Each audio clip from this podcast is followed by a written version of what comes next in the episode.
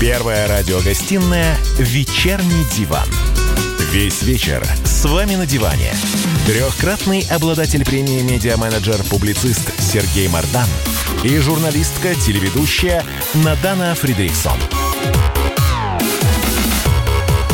Всем здравствуйте! В эфире радио «Комсомольская правда». Я Сергей Мордан. Я Надана Фредериксон. Главные новости сегодняшнего дня. Путин постепенно переходит в режим ежедневных брифингов по поводу коронавируса. Наверное, берет пример э, с товарища Трампа, Да. вот, которого, кстати, уже начали ругать.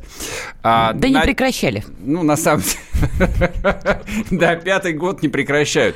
Значит, что сказал Гарант? Через у нас осталось 2-3 недели до момента, когда наступит Армагеддон. Но есть еще немножко в запасе, чтобы развернуть 95 тысяч коек, как пообещала И вице-премьер заплатить Голикова. налоги, главное. Не забудьте. Так, Борис Джонсон, если вы помните такого, премьер-министра Великобритании, да, рыжий, выздоровел от коронавируса. Вот так, друзья, посягательства на корону обречены, даже если ты коронавирус. Он говорил, что находился между жизнью и смертью, хотя британские официальные лица всячески опровергали эту информацию, которую тиражировали российские, так сказать, подконтрольные Ой, государству ладно, СМИ. я тебе а скажу оказалось, так. нет, CNN говорили. тоже очень много писали, что Даунинг-стрит потом пытался опровергнуть. Ну и главная новость сегодняшнего дня. Стас Михайлов рассказал, ка- что он уже переболел коронавирусом, выздоровел родной, но решил еще 10-12 дней посидеть э, на самоизоляции, чтобы уже окончательно прийти в себя. Без тебя,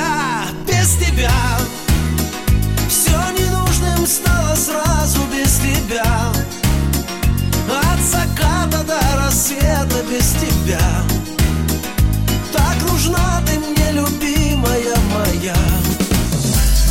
«Вечерний диван».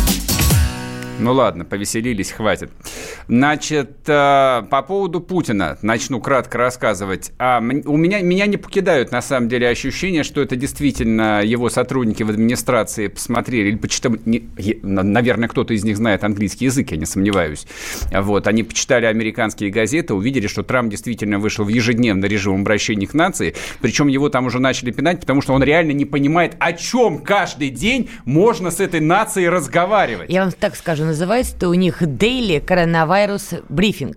То есть ежедневный брифинг по коронавирусу. Я не, не все посмотрела. Скажи, пожалуйста, а тень Майка Пенса по-прежнему за правым плечом Трампа не исчезает? Я понятия не имею насчет Майка Пенса. Я только знаю, что на одном из э, последних э, брифингов... И завис Сережа. Нет, да, на самом деле мы пытаемся дозвониться до Ирины Хакамада. Это был сюрприз для вас. Вот, слышите гудки? Я уже слышу. Я-то гудки тоже слышу. Вы с почтовым ящиком. Нет, не получилось. А мы хотели поздравить, потому что у легендарной женщины, политика Ирины Хакамады сегодня день рождения. Юбилей, Юбилей прочим. 65 лет, я думаю, это не стыдно назвать, это гордость, потому что Ирина Хакамада выглядит бесподобно, дает потрясающие лекции и всячески развивается и проводит дико интересную жизнь. Поэтому посмотрите ее инстаграм и завидуйте. Я два слова про нее скажу, потому что я с ней шапочно знакомый, ну вот с тех самых лохматых ой, ой. 90-х времен. А, это вот образец того, что на самом деле не нужно держаться за власть. Она была депутатом Государственной Думы, по-моему, два или три созыва. И, в общем, у ней были все возможности и все шансы в этой власти остаться навсегда.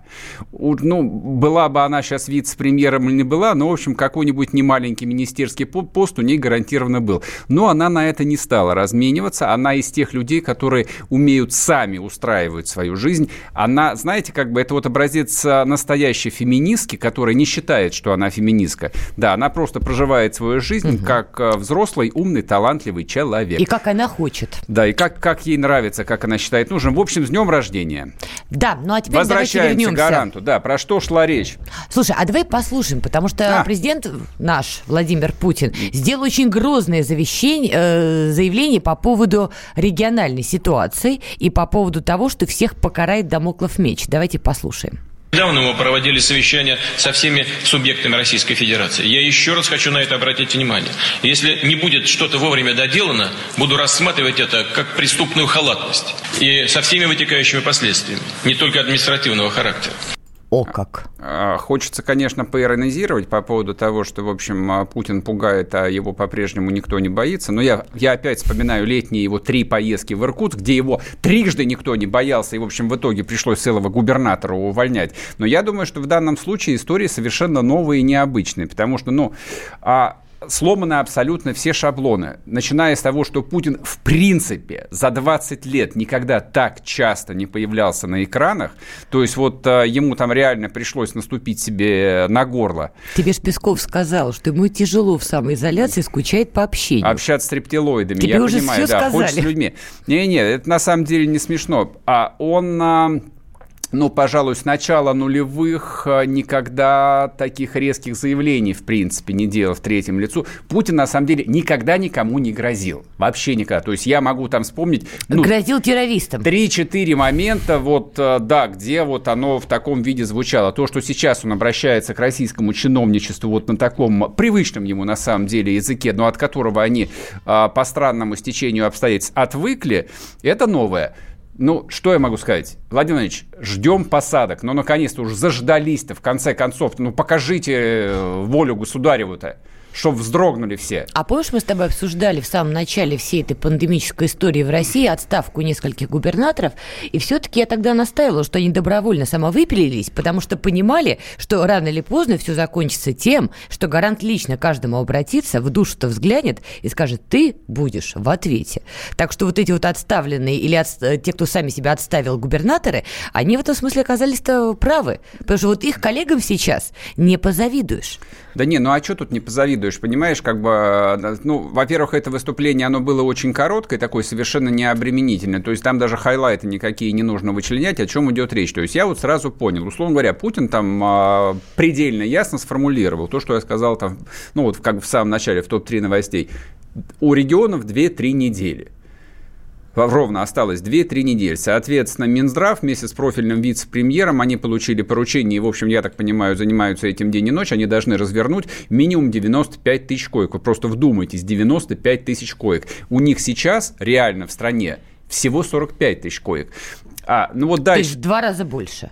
В два раза меньше. А, меньше. В два Не, раза нужно меньше. в два раза больше, Нет, просто виду. вот а, ну, наве- ну, в эти выходные всю прошлую неделю там продолжались обсуждения о том, что, значит, в общем, до чего проклятый режим довел Россиюшку а, со своей реформой здравоохранения, сократили там а, сотни больниц, уволили десятки тысяч врачей и так далее, до бесконечности разговор. Но из всего этого на самом деле следует один очень простой вывод. То есть, ну, на ситуацию желательно смотреть трезво, вот не демонстрируя ежедневную истерику, она очень быстро надоедает. Дело в том, что та модель здравоохранения, которая строилась в России и которая на самом деле была вот с точностью там, ну, максимальной точностью взята из-за бугра, вот эта система здравоохранения в таком же самом виде была построена в Европе.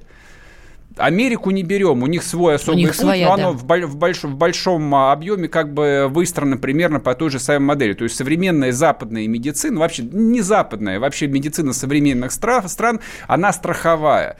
А я смотрел, э, пересматривал выступление Собянина э, декабрьское, декабря 2019 года в, Мо- в Мосгордуме, где он, собственно, отвечал на вопросы, то есть почему происходит реформа, почему там закрываются поликлиники. Он как бы называл вещи своими именами. Для того, чтобы там не было излишнего количества врачей, чтобы оставшимся можно было платить нормальную зарплату. Для того, чтобы больницы не были вот этими вот построенными еще при Сталине поликлиниками, бессмысленными, пустыми, а были современные медицинские центры. О том, что медицина – это фактически медицинские услуги. Вот в обычной ситуации это именно так и работает. И Сейчас только- он, наверное, жалеет и только да, жалеет весь мир. На самом деле он совершенно не отличается ни от кого. То есть ситуация, что в России, что в Штатах, что в Германии, что ситуация у мэра Москвы или у мэра Лос-Анджелеса примерно одинаковые. Вот эта вот модель урбанизма, вот эта вот модель супермегаполисов, она закончилась. Там 2-3 недели назад вдруг выяснилось, что эта модель больше не работает. И, в- и, и в том числе и модель э, медицины это больше не работает. Ты думаешь, что мы выйдем из пандемии с новой системой здравоохранения во всем мире? Я так не думаю. Значит, а, на самом деле та же Голикова, но это было еще до выступления Путина, об этом а, на, на каком-то совещании сказала о том, что что стратегия развития медицины будет пересматриваться, но это уже очевидно. Нет, конечно. Сейчас они это заявляют, конечно же. Но вот как только петух перестанет клевать, мы выйдем из пандемии, последний заразившийся, дай бог, поправится, все об этом забудут во Значит, всем мире. во-первых, во-первых, Вернемся на круги своя. во-первых, совершенно не факт, что мы куда-то выйдем, потому Ну что, ладно. ну, слушай, ну, на самом деле заявления там больших ученых следуют практически одно за другим каждый день о том, что там даже этот коронавирус, понятно, что это тяжелая форма гриппа, останется с нами навсегда. Но иммунитет Воз- выработается. Возможно, его научатся лечить, но появится что-то другое. Но, тем не менее, там, человечество, вот громкое слово скажу, приобрело забытый за сто лет опыт, что вот это вот самое человечество вдруг может накрыть большая инфекция в Она моменте. была. Эбола.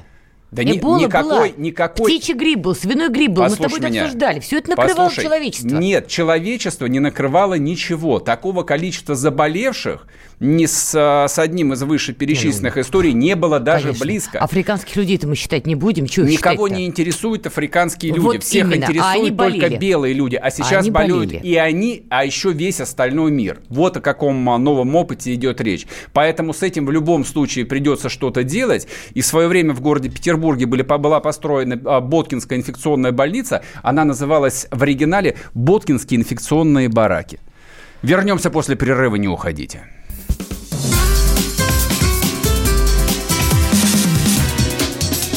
Первая радиогостинная «Вечерний диван». Как дела, Россия? Ватсап-страна! Это то, что обсуждается и то, что волнует. Это ваши сообщения в прямом эфире, в том числе и голосовые. Каждый день с 11 до 15 часов с Михаилом Антоновым. Эфир открыт для всех. Включайтесь. Радио «Комсомольская правда». Радио про настоящее. Первая радиогостинная «Вечерний диван». Весь вечер с вами на диване. Трехкратный обладатель премии «Медиа-менеджер-публицист» Сергей Мардан и журналистка-телеведущая Надана Фридрихсон. И снова здравствуйте. В эфире радио «Комсомольская правда». Я Сергей Мордан. Я Надана Фридрихсон. Значит, напоминаю, WhatsApp Viber, пишите ваши комментарии 8 967 200 ровно 9702. Идет трансляция в Ютубе, там, соответственно, чат для желающих поругаться как следует. Для тех, кто еще не заболел. Да, для тех, кто еще не начал ругаться. Давайте сейчас, видимо, кого-то нужно оскорбить мне, наконец, чтобы вы пришли в себя. Значит, а, главное событие вчерашней Вчерашнего ночи, дня. ночи, Ну нет, или не ночью. дня, это случилось уже поздно вечером, наконец, э, вы уж извините, начну грузить, была подписана так называемая нефтяная сделка. Страны А, ОПЕК Плюс заключили соглашение о рекордном сокращении добычи нефти. Кто-то мне в комментариях писал «Надана, где обещанное?» Вот, возьмите и распишитесь. Да, пока что, в общем, нечего брать и не за что расписываться. ладно. Значит, ну, а, это хорошая новость на самом деле. То есть вы, конечно, можете в своем коронавирусном психозе это игнорировать и типа зачем это вам надо, а, но это точно важнее, чем статистика, как сегодня замечательная новость пришла на лентах от коронавируса. Подчеркиваю, от коронавируса умер 87-летний актер, французский, фамилию я не Да, помню, я который читала. играл вместе с Оленом Делоном. Господи, дай мне бог, чтобы я умер от коронавируса в 87 лет. Вот все, что я могу сказать. Так, значит, в соглашении приняли участие 23 страны. Понятно, что договаривались всего три.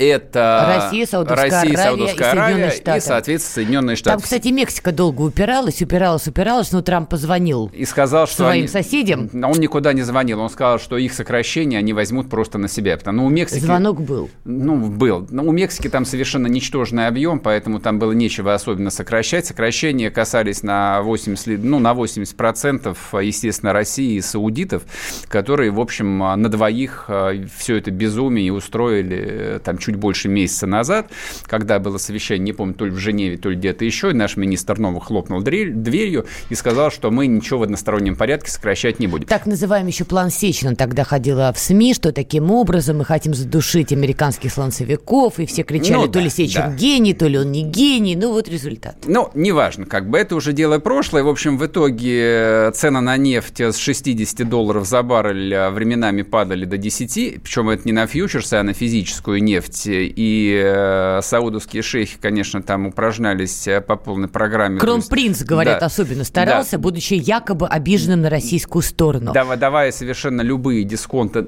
на, на физическую, на настоящую нефть. И, в общем, конечно, наши там трейдеры, ну, трейдеры, которые торговали российской нефтью, в общем, рвали волосы по всему телу и не понимали, что же им с этим хозяйством делать.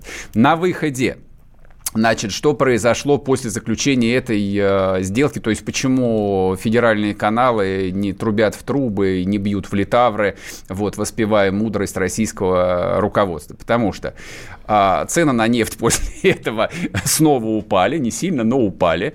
То есть, там где-то в районе 30 долларов они болтаются. А рубль по отношению к... дол- 31 уже подросла чуть-чуть. Ну, понятно, да, да. В моменте это было. Рубль по отношению к доллару тоже не сильно, но подешевел. И, в общем, никакого чуда не произошло. Значит, почему чудо не произошло? По одной банальной причине. Все нефтехранилища во всем мире а, этой черной маслянистой жидкостью залиты под самую завязку. А, значит, на сегодняшний день добыто и хранится в резервуарах а, примерно 1 миллиард баррелей нефти. То есть это настолько много, что теперь этот головняк придется разруливать в течение двух лет. То есть сделка заключается на два года. В течение двух лет будет происходить сокращение. И мы там сокращаем, а, ну, на какие-то, в общем, а, 2,5 миллиона баррелей в день. Там, если это кому о чем-то говорит, то мне ни о чем, но я понимаю, что это довольно много. Ну, в общем, Перепроизводство нефти там чудовищное, цены упали, соответственно, мы будем продавать на порядок меньше. Как сказал вице-президент, как сказал один а, из двух а, владельцев нефтяной компании, компании «Лукойл», он а, человек творческий и с гуманитарным образованием, он сказал, что заключенное соглашение больше всего похоже на Брестский мир, заключенный Лениным в 1918 году. То есть ни меры, ни войны? Поз- Нет, позорный Брестский мир, но он всяко лучше, чем война. То есть Россия, безусловно, потеряла в деньгах, то есть э, мы потеряли и в доле рынка, и в доходах, которые будет э, иметь бюджет. И понятно, что восстановление рынка на него накладывается чудовищное сокращение спроса во всем мире из-за этого проклятого коронавируса. На выходе а, на выходе, как говорил а, и Мишустин, и прочие ответственные люди, а, тучные годы, не помню, кто, кто из наших начальников это произнес, тучные годы закончились. Вот так вот аккуратно произнесли. А не Силуанов ли это был? Не суть важно. Помнится, мне кажется. Называется, вот, а, обладая специфическим российским опытом, это, конечно, нужно сразу перекладывать на то, чем же нам это грозит. Очевидно, что если тучные годы, а они, в общем, с 2013 года были совсем не тучными, то есть даже если эти годы закончились, то что же нас ждет? А, Вот. Я А- не очень понимаю, откуда вообще взялась вот эта вот история, позорная эта сделка, не позорная эта сделка.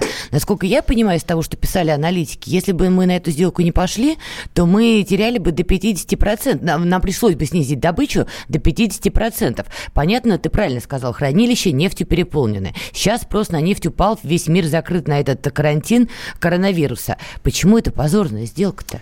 А Самое лучше не читать никаких экспертов, потому что эксперты, э, как и политологи, это люди без определенного рода занятий и без профессии. Вот. А лучше всего прочитать действительно интервью с Федуном, который, в общем, э, предельно четко и коротко обрисовывает ситуацию. То есть, насколько я понял, может быть, я ошибаюсь, но было предложение месяц назад нам сократить э, добычу на 300 тысяч баррелей в день. Извините, так это Федун сам и говорил, что без сделки нам пришлось бы сократить добычу до 50%. без, без этой сделки. Да, без этой сделки до нет. 50%. Правильно, ну так он поэтому и сказал, что это Брестский мир, потому что если бы сделки не было, то, во-первых, э, уже там в ближайшее время ну, оставшиеся емкости были бы заполнены, а в России их просто исторически не очень много.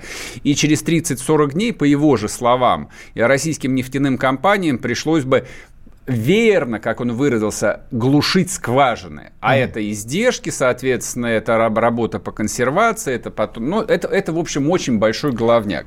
То есть это был... Нам сделали предложение, ну, или мы все друг другу там сделали скорее мы все предложение. друг другу, я да, всё-таки от, да, от, от которого, в общем, э, никто не смог отказаться. Ну, потому что логика такая, ты можешь отказаться, что ты с этого выиграешь? У тебя Евросоюз сейчас не начнет покупать эту нефть в огромных количествах, и никто не начнет, Да Китай пока не начнет. Ни в каких количествах. Количествах Поэтому это было закономерно. Поэтому почему Леонид Федун решил вспомнить про Брестский мир? Ну, не знаю, может, для красного словца сейчас нынче модная история поминать. Ну, потому что не нужно было хлопать дверью месяц назад, а нужно было договариваться еще тогда, и, в общем... Мы не а, знаем, что там произошло. Мы с тобой в- потребители третичной информации. А может быть, правда была сделка между нами и саудитами бить таким образом американских слонцевиков. я Мы не знаем прик- этого. Я тебя умоляю. Я когда слышу слово «американские слонцовики», у меня аж мороз по Подожди, коже ну одна идет. же компания, в том числе американская, которая занималась сланцевой нефтью, она заявила о своем банкротстве? Ну и что? Заявила. Их, То есть какой-то их эффект сотни, есть? их сотни. В Америке монополии такой, как у нас, не существует. Там Да, добычей совершенно нефти верно. занимаются сотни компаний.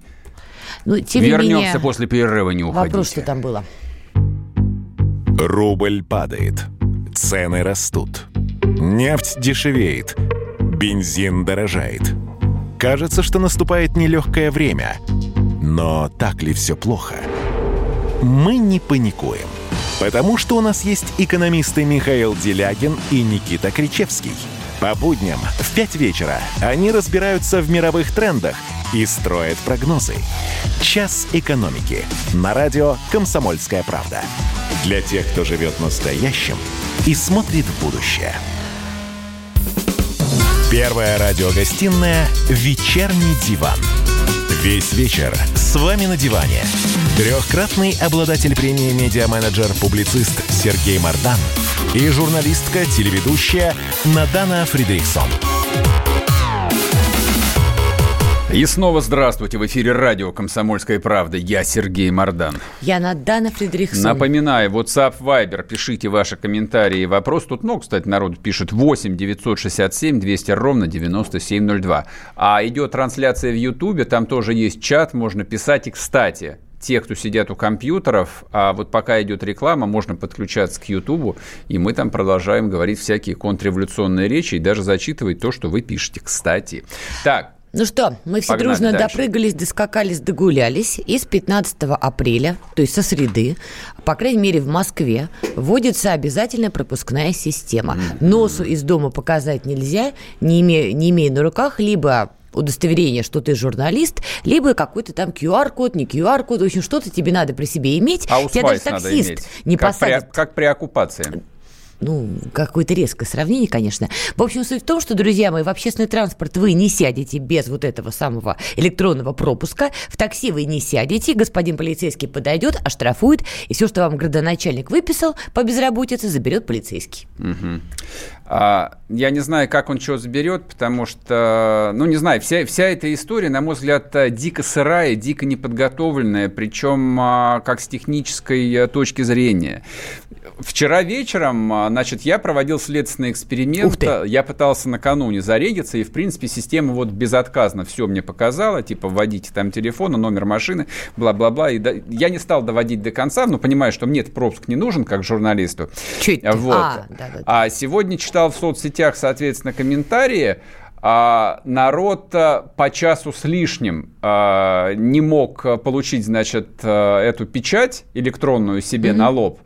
А, Потому что то сайт падал, то они падали, уставшие у компьютера. да, теперь, соответственно, айтишники мэрии говорят, что э, э, серверы подверглись какой-то страшной, чудовищной DDoS-атаке, да, непонятно откуда. Я кому. знаю, из Украины. да, зачем, да, скорее Точно из да, Украины. скорее всего, из Украины, да, поэтому, в общем, все это не... но Они уже написали заявление в Следственный комитет. Правильно Да сделали, вот, я не- оперативно. Да, то есть я, я так понимаю, что наладить не удалось, но, по крайней мере, галку о том, что приняли меры, поставили. С нами на связи Валентин Алфимов, наш коллега, который, в общем, прошел сегодня все эти, ну, небольшие ну, Круги ада. электронного ада. Валентин, Да. привет, ты, ты получил QR-код? В итоге. Конечно, очень за, за две минуты и никаких проблем. Нажал Слава на. России! Слава России! Молодец! Расскажи, чего делал последовательно, степ-бай-степ. Ну, все очень просто. Заходишь на сайт МОСРУ, там э, перечень услуг, и в перечне услуг прям на первой строчке, на первой строчке, там это прям даже до там дневника школьников там и так далее, прям получить электронный пропуск. Ага. Все, вперед, нажал на кнопочку, э, на- выбрал, что тебе нужно. Одноразово выйти в медицинское учреждение, по каким-то другим делам, там прям такая э, графа есть. Или пропуск на работу. Какую информацию Пропуск на просят предоставить? Насколько она интимная? А, информация интимная, там номер паспорта, Мгм. Вот, но он на госуслугу зарегистрирован, у тебя там все это есть уже. Вот. Ну, я А, нет, номер- например, не только я. Значит, я вношу данные паспорта, что еще?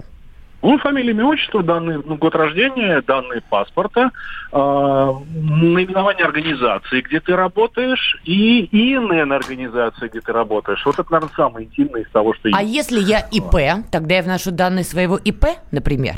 Ну, конечно, у твоего ИНН должен быть ИП. Ну, Ну, точнее, наоборот, моего ИП должен быть ИНН, но, но не суть. ну да, да, да, да, да, вот именно так. Все, у всех есть, ну, у всех налогоплательщиков есть ИНН. Все, нажал. Ну, Валь, всё, признайся, вперед, а не боишься, что твои интимные данные в итоге рекой потекут не туда, куда надо? Ну, смотри, во-первых, все эти интимные данные, кроме ИНН организации, в которой я работаю, то есть издательского дома «Комсомольская правда», были и так на сайте мост.ру на госуслугах. Я там зарегистрирован по самые уши. У меня там дети, там, э, там номер моего, моего полиса, снился и всего остального. Я ничего нового не вводил. Кроме ИНН своей организации. Ну, все, теперь они знают, что я работаю в, в «Комсомольской правде». Ну, дай бог им здоровья. Все. То есть никаких проблем не было, сайт не лежал, все было прямо бодрячком. Ну, ты знаешь, ну, он подтупливал немножко. Ну, ты знаешь, он, то есть он не лежал, он немножко подтупливал. Возможно, возможно, там с утра, когда началась вся эта истерия, я бы так это назвал, э, я допускаю, что он действительно мог лечь. Но проблем никаких нет. Я сегодня въезжал в Москву, меня остановил э, полицейский, даже не гаишник, а полицейский. Он говорит, типа, покажите паспорт. Ну, Даже мой документ на машину не проверял. У него машина с питерскими номерами. А Он зачем ему остановил- паспорт был твой? А он увидел, что я в Москве прописан, я говорю, да он в том доме, в соседнем. Ну, так получилось, что я въезжал прямо возле дома. Вот. все, он посмотрел, говорит, спасибо, до свидания. Я с ним даже поговорил, говорю, слушай, ну, это пропуска, там, все остальное, говорю, с 15 числа. Говорю, слушай, мы, говорит, сами пока особо ни- ничего не знаем, говорит, нам вот скажут, тогда и будем делать. Пока проверяем документы и Ясно. спрашиваем, куда следуете. Ясно. Валь, спасибо тебе большое. Спасибо, Валентин Алфимов, ваш любимый радиоведущий, был с нами сейчас на прямой Значит, связи. сейчас показывают э, кадры сегодняшней утренней Москвы. Уж извините, что мы про Москву, просто нам вот э, не повезло, и мы живем здесь Ой, сейчас. говори за себя. Мне повезло. Ну, хорошо, дай бог. Значит, э, дикие пробки на въездах, то есть типа из четырех-пяти полос оставляют одну, и, соответственно, возника, возникали какие-то, в общем, необъяснимые пробки, и вот полиция там проверяет, видимо, документы, эти пропуска и все остальное прочее. А по этому поводу, а, ну, вот помимо очевидных там технических проблем, которые были, и, в общем, никто там с этим не спорит и даже не пытается опровергать, проблемы действительно были, и, скорее всего, они будут. А, Мне кажется, полиции на всех не хватит. Вот это во-первых. продержится Это два дня народ, потом все повалят на улицу. Само и... собой. Нет, я потому что смотрел, э, мне присылали внутренний документ, э, господи, э, мос- ну, московского МВД, не знаю, как это правильно называется, там с полной разблюдовкой, сколько там сотрудников должно стоять на каждом въезде. Это слили в телеграм-каналы, да. какое-то, да. да, дикое количество людей. Вы меня извините, а общественный порядок э, кто-то будет в это время охранять? Нет. Или, или мы... Об этом это был риторический Отвечаю, вопрос. нет. Конечно, конечно, нет. Вот, но это можно там не делать один день, два, потом это придется все равно делать. Это все равно придется. То есть полиция занимается понятным на самом деле дел- делом. Они не зря свой хлеб едят. И то, что им Родина поручила там заниматься еще проверкой каких-то бумажек, это дополнительная неоплачиваемая нагрузка, плюс польза от нее совершенно неочевидная. И второй момент, который возникает э, в связи со всей этой историей, а, скажем так, очень слабое юридическое обоснование этой меры.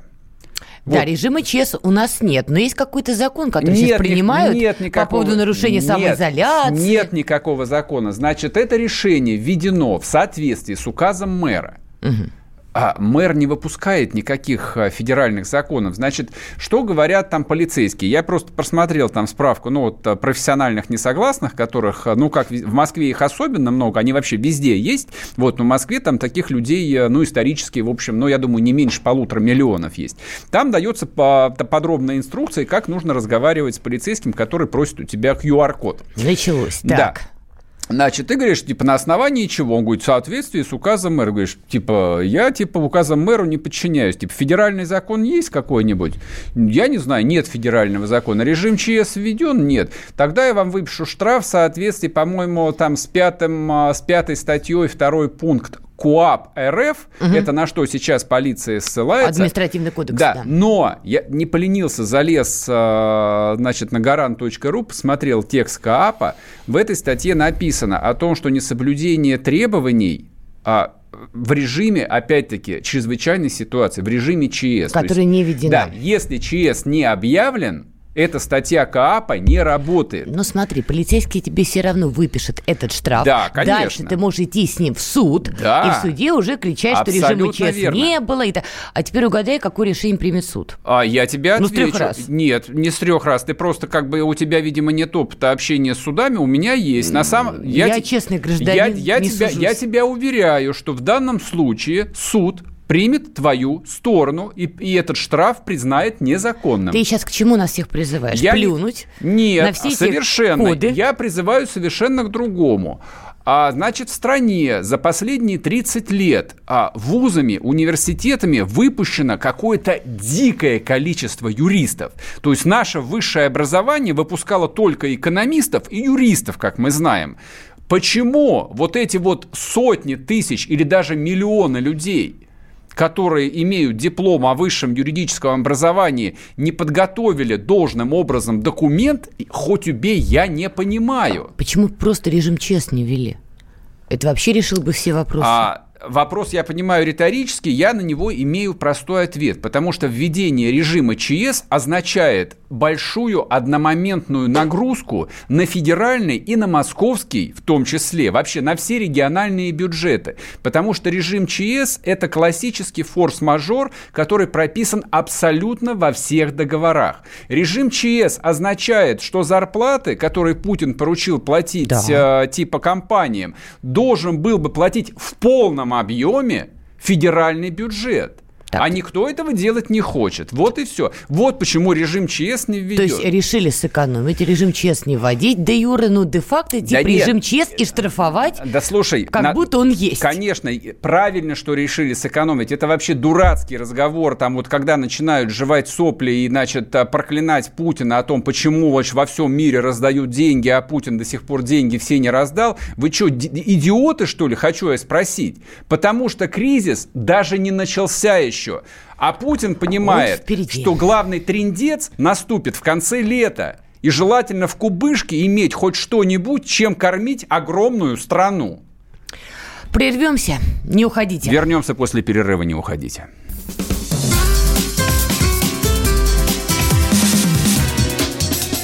Первая радиогостинная «Вечерний диван». Ты виноват уж тем, что говоришь по-русски. по-русски. В последнее время случаи притеснения и нападений на национальной почве участились. Прохожие на улице никак не пытались помочь иностранцам и остановить нападавших. Создается образ врага для того, чтобы не допустить распространения правды о тех событиях. Что же касается вот бытовой ненависти, то Я думаю, что, к сожалению, мы еще много что увидим, но нам есть чем ответить. «Национальный вопрос» на радио «Комсомольская правда». По воскресеньям в час дня по московскому времени. Первая радиогостинная «Вечерний диван». Весь вечер с вами на диване. Трехкратный обладатель премии «Медиа-менеджер-публицист» Сергей Мардан и журналистка-телеведущая Надана Фридриксон. И снова здравствуйте. В эфире радио «Комсомольская правда». Я Сергей Мордан. Я Надана Фридрихсон. Напоминаю, WhatsApp Viber 8 967 200 ровно 9702. Пишите ваши комментарии и вопросы. Идет трансляция в Ютубе. Там, соответственно, в чате можно, в общем, тоже упражняться и писать, и можно пообщаться и со всякими активными людьми.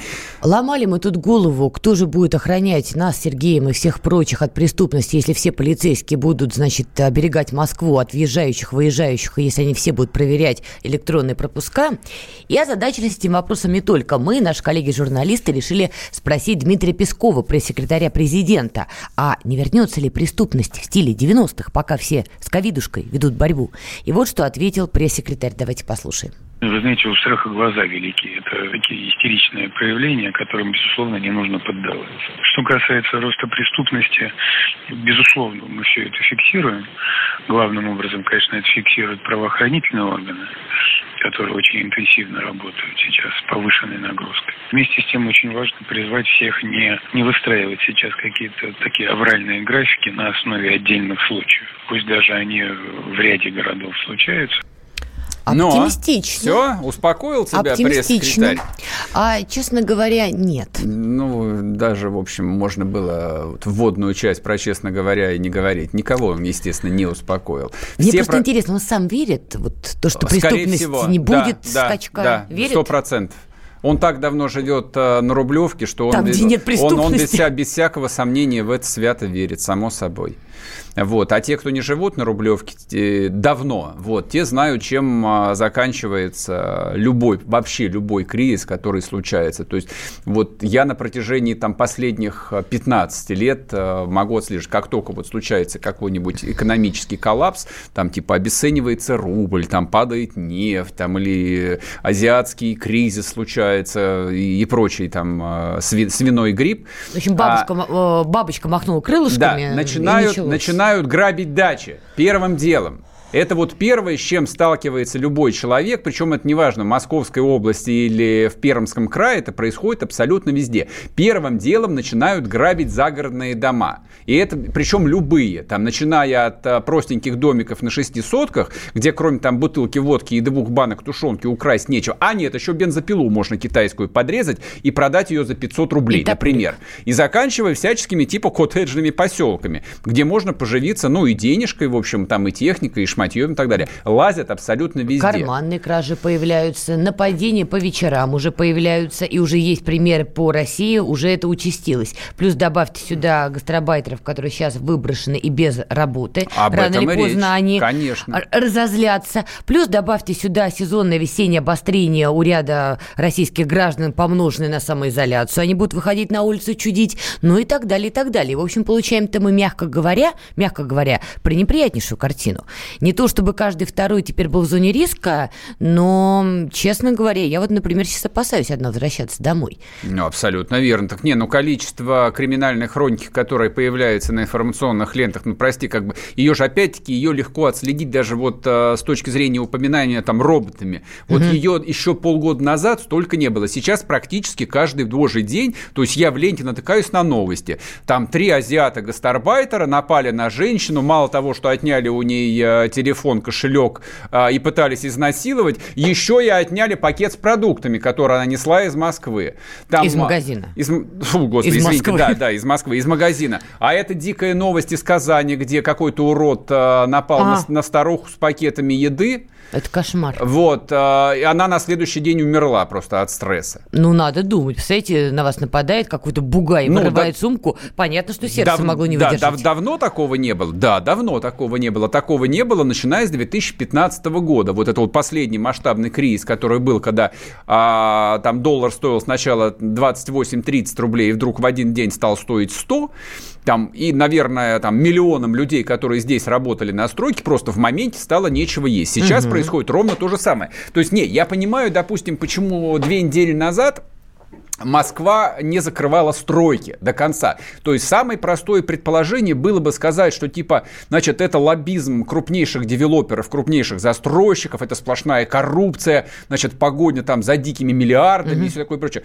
Ребят, все банально. Не без В этого, но есть и в другое московском, объяснение. только в московском стройкомплексе я сейчас не беру ни ЖКХ, ни все остальные э, там индустрии. Только в стройкомплексе работает 800 тысяч гастарбайтеров. Это 800 тысяч людей, живущих на самом деле. Ну, смотри-ка, вот а, если представляешь, они работают от рассвета до заката, потом приходят в свои рабочие общежития, бо- больше похожие там а, на, На бараки. да, на скотские ночлежки, падают и спят. Утром они встают и опять идут работать.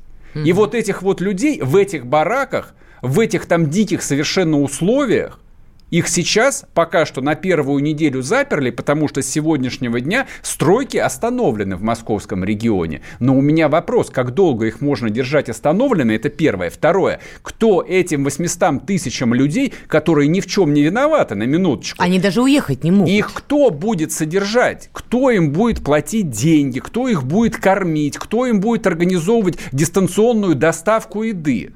Вот я пока что нигде, ни от одного чиновника не услышал ни одного внятного комментария там на этот счет. Нет, дистанционную меду доставлять не обязательно магазины работают. Проблема в том, что у них нет денег, и не будет скоро денег об пойти этом, в магазин об, об этом и речь. и купить то есть, банальную да, лапшу. то есть, как бы вот все эти девелоперы, там список, я его могу там сейчас назвать, но в этом нет необходимости. То есть в любом крупном регионе, там Москва, Петербург, Воронеж, там Новгород, там стройки ведут, э, ну, примерно от 3 до 10 крупных застройщиков. Это очень крупные, очень богатые компании, которыми владеют, как правило, долларовые миллиардеры. Вот, их уже вызвали в специальные кабинеты. Им уже сказали, что, ребята, содержание вот этих вот людей, которых вы легально, нелегально, неважно, как вы сюда привезли, оно на вас. И если там будут в этом районе случаться ограбление, воровство, будут подламывать квартиры и насиловать людей, вы за это ответите. Они же редкая, э, редкий случай. Эти вот а, бенефициары, так называемые, они же, наконец, все сейчас здесь. Они не в Лондоне, они не в Женеве. И улететь они никуда не могут. И просто подняв одну телефонную трубку, любого из них можно отправить в камеру. А там Ну, уже разбираться. В А камеру ты их не отправишь, конечно. в камеру в России можно отправить любого. Любого. Все это знают, и они это знают. Скажем так, на них вообще эту проблему никто навешивать, судя по всему, не собирается. Я очень надеюсь, что, что все же а, часть этой проблемы на них навесят, потому что если еще нашему, простите, нашему бюджету придется оплачивать существование здесь, в России, нескольких миллионов гастарбайтеров, а их не менее 6 миллионов человек здесь сейчас по всей стране, там 6 миллионов людей, брошенных практически. Ладно, вернемся после перерыва, не уходите. Андрей Ковалев. Простой русский миллиардер. В авторской программе «Ковалев против». Против кризиса, против коронавируса, против паники, против кнута, но за пряники. Я расскажу вам, как спасти свои деньги и бизнес в эти непростые времена. Помните, миллиардерами не рождаются, а становятся. Ковалев против. На радио «Комсомольская правда». По будням с 10 вечера до полуночи по московскому времени.